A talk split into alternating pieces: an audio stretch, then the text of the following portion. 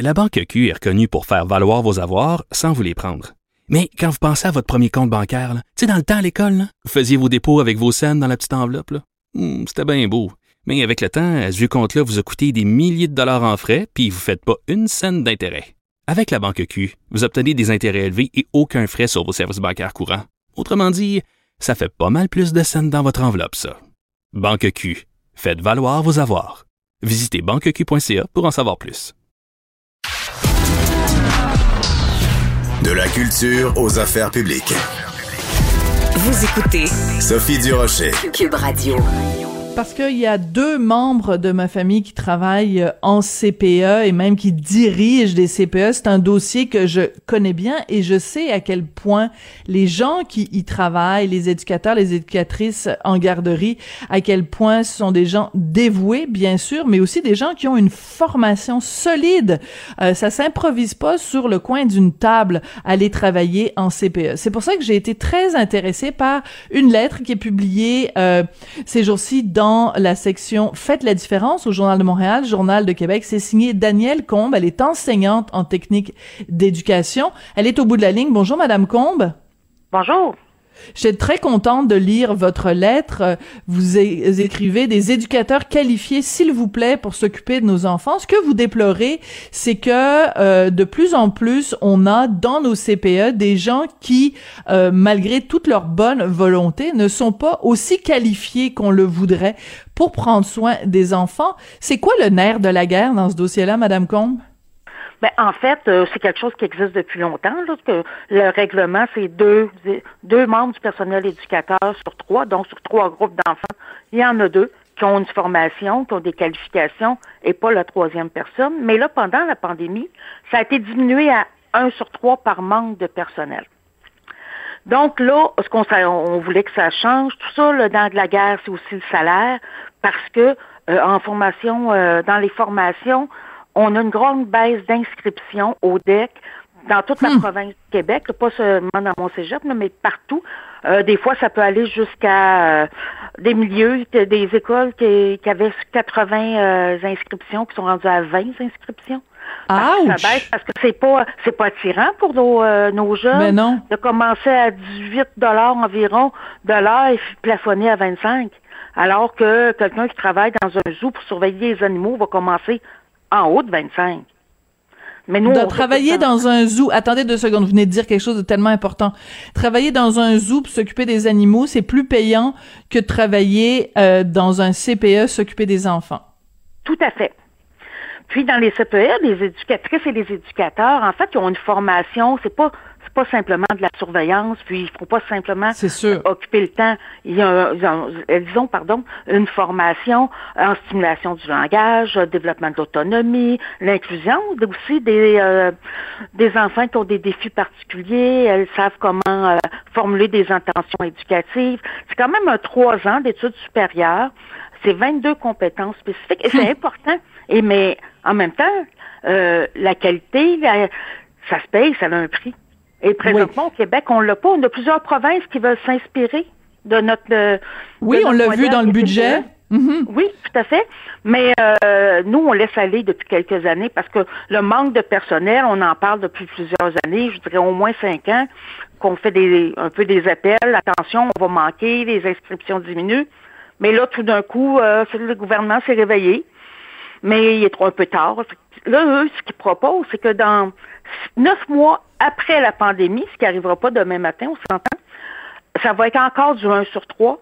Et après ça, ça va être 1 sur 2. Donc, un groupe qui a la chance d'avoir euh, un éducateur ou une éducatrice qualifiée. Et l'autre groupe, s'il est chanceux, il va avoir quelqu'un qui a euh, un petit peu de formation ou de l'expérience. C'est sûr que cette personne-là a un bon vouloir, mais il suffit pas d'aimer les enfants puis d'en avoir Bien pour sûr. faire de l'éducation à la petite enfance à un groupe de huit enfants.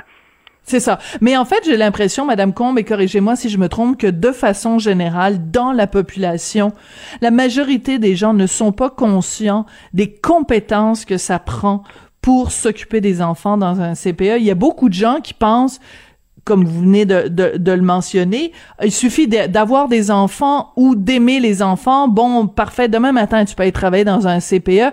C'est à peine plus que juste euh, être, une gardienne. Là, On surveille les enfants, on s'assure qu'ils se mettent pas un crayon dans l'œil, puis euh, euh, on leur donne à manger, puis c'est tout. Non, mais il y a, y a pas aussi un problème de sensibilisation de la population à l'importance du travail qui est fait en CPE.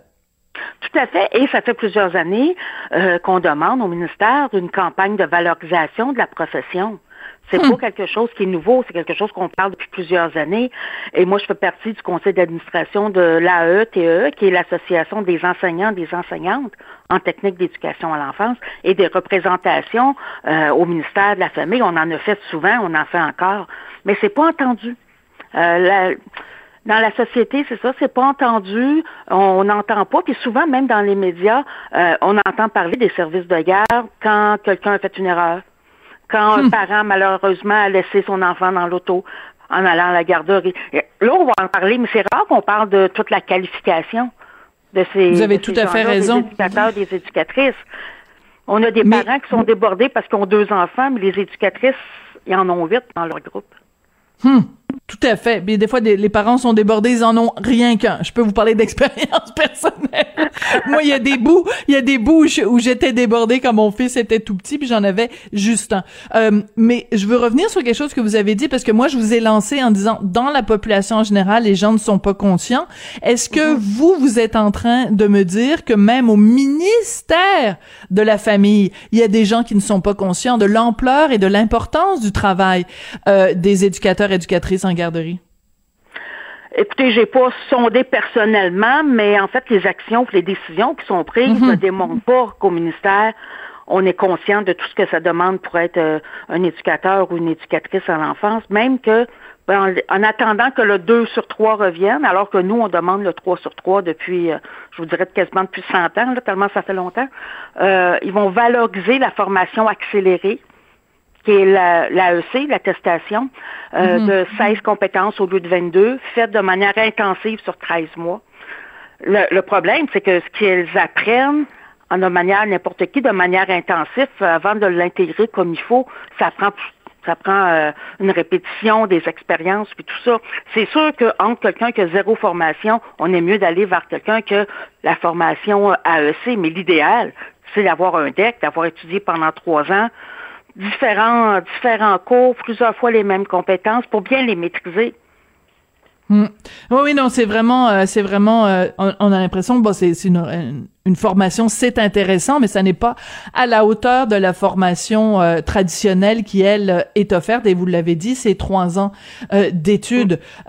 écoutez, vous faites une comparaison qui va peut-être faire sursauter les gens dans votre texte qui est publié dans le journal de Montréal. Vous dites, c'est un petit peu l'équivalent de se faire opérer par quelqu'un qui a seulement un cours de premiers soins ou quelqu'un qui a terminé seulement 70% de son diplôme. Est-ce que vous permettriez à cette personne d'opérer votre enfant. Vous, vous l'assumez, votre comparaison, Madame Combe, ah, parce que c'est assez fort comme comparaison, là. Oui, mais c'est la même chose. C'est comme moi, j'en ai, euh, je me dis, disons qu'on a quelqu'un qui, qui a besoin de prendre le taxi. Il a choix entre trois voitures de taxi. Une personne qui a son permis de conduire, qui a une voiture en bon état, tout ça, jamais perdu de points. Un autre qui a son permis, mais qui a souvent eu des pertes de points. Et l'autre qui a jamais conduit de sa vie, qui n'a pas de permis. Vous allez prendre lequel? Ah, ça, j'aime bien cette comparaison-là. Ça, j'aime bien. C'est la même chose. Ben, c'est-à-dire qu'en fait, euh, dans la, le, point que vous amenez, qui était de faire une opération sur euh, sur mhm. notre enfant, je trouve que c'est c'est la, comparaison me plaisait moi. Je vous dis très honnêtement, là, je parle avec le fond de mon cœur, c'est que euh, c'est pas nécessairement une question de vie ou de mort, mais je comprends que dans certains cas, ça peut l'être parce que en effet, il peut y avoir des des cas où les enfants euh, sont à risque de s'étouffer, où il y a des enfants qui ont besoin d'une mhm. épipène ou des choses comme ça. Êtes-vous en train de nous dire qu'il y a des cas où, euh, quand on est au 1, sur 3 ou 2 sur 3, que euh, il y a des gens qui travaillent avec nos enfants qui n'ont pas la formation pour, par exemple, donner les premiers soins aux enfants? Non, celle-là, elle est obligatoire pour tous les gens qui vont euh, travailler. Donc, il n'y a pas... Il n'y a Ben, pas de moment où la santé ou la vie de nos enfants serait en danger parce que les gens qui en prennent soin n'ont pas reçu une formation adéquate. On est, on n'en est pas rendu là quand même. Non, pour pas pour euh, tout ce qui est premiers soins. C'est sûr qu'au niveau de la santé, la- l'administration des médicaments, ces choses-là, ça fait partie de la formation. Et les milieux doivent décider. En fait, c'est dans le règlement qui va avoir le droit de les donner. Habituellement, ils vont y aller euh, en fait, avec la logique, j'espère, puis choisir des gens qui ont fait la formation à ce niveau-là. D'accord. Mais quand même, il reste que euh, c'est c'est ce n'est pas juste euh, euh, être avec des enfants, leur faire faire des petits coloriages, jouer avec de la pâte à modeler euh, et basta. C'est beaucoup plus complexe que ça. Donnez-nous un exemple. Par exemple, aujourd'hui, euh, vous dans votre cégep, euh, qu'est-ce que vous enseignez par exemple? Votre, plan court pour aujourd'hui, c'est quoi? Pour les gens qui veulent devenir euh, techniciens en, en- en garderie, c'est quoi? Mais en fait, euh, moi aujourd'hui, euh, je fais du tutorat avec mes élèves, mais de manière générale, euh, j'enseigne euh, euh, l'approche inclusive, l'intervention auprès des enfants, l'intervention à long terme avec les enfants, la communication avec les parents et les enfants. Euh, C'est des cours que je donne régulièrement. C'est important parce qu'un enfant qui a des défis particuliers, il faut savoir comment on va pouvoir le stimuler, l'inclure Oui. dans son groupe.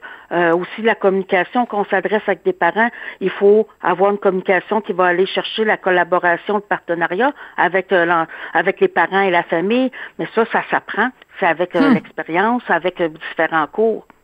Ouais. Alors que si, en effet, on a un ratio de euh, une classe sur trois où euh, les gens n'ont pas reçu cette formation-là, ou pire encore, deux classes sur trois où les gens n'ont pas suivi cette formation-là, il suffit que notre enfant tombe dans une classe où l'éducateur, l'éducatrice n'a pas reçu la formation. Si notre enfant a des besoins particuliers, ben la personne qui s'en occupe ne pourra pas répondre à ses besoins. C'est ça que vous nous dites? En fait, euh, difficilement, en fait, euh, c'est sûr que c'est des gens, ceux qui sont pas qualifiés, qui ont une bonne volonté, là. Ils vont là pas parce ils vont là parce qu'ils ont l'intérêt à y aller avec les enfants, mais c'est sûr que euh, en partant comme ça, ils n'auront pas toute la, la matière pour savoir exactement comment procéder. Ça va prendre quelqu'un pour, euh, en anglais, les coacher un petit peu à ce niveau-là. Ouais. Euh, le, le, la chose la plus importante que le gouvernement devrait faire, Madame Combe, en réaction à votre lettre, ce serait quoi? Augmenter euh, de façon conséquente les salaires des éducateurs, éducatrices en garderie. Ce serait votre recommandation, votre demande numéro un? Oui, parce que je pense que ça fait euh, c'est de la valorisation de la profession quand on fait ça. Euh, augmenter les salaires, euh, euh, peut-être de changer éventuellement le règlement pour arriver à un 3 sur 3 de qualifié. C'est ce qui serait le plus intéressant, le plus euh, adéquat pour les enfants. Parce que quand on a un service de garde euh, où les enfants ont passé quatre ans euh, de leur, euh, leur petite enfance dans un milieu de, de qualité, ben ça va faire que l'inclusion à l'école va être plus facile. Ça favorise l'apprentissage.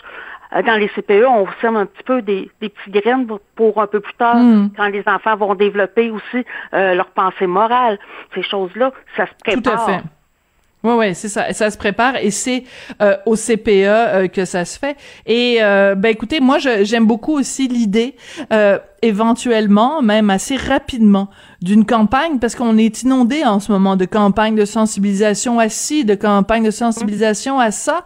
Pourquoi pas une campagne de si- sensibilisation justement pour nous dire, nous démontrer à quel point cet, euh, cet emploi-là, ce travail-là est crucial et essentiel au développement de nos enfants. C'est pas c'est pas un petit truc là qu'on qu'on apprend euh, sur le bord de la table entre euh, entre deux euh, tasses de café là. C'est vraiment une formation importante et ça fait une différence absolument euh, énorme dans la vie des enfants. Je le disais au début de, de l'émission. Bon, euh, je, je je je vais le préciser. Ma sœur est directrice de CPE. Mon beau-frère a été longtemps euh, euh, éducateur. Maintenant, il travaille aussi en supervision, euh, donc euh, plus un poste administratif, mais il travaille aussi euh, auprès des enfants. Donc, c'est vraiment une réalité que je connais bien. Et donc, euh, j'étais très contente de lire votre lettre ce matin dans le Journal de Montréal, Journal de Québec, Madame Combe.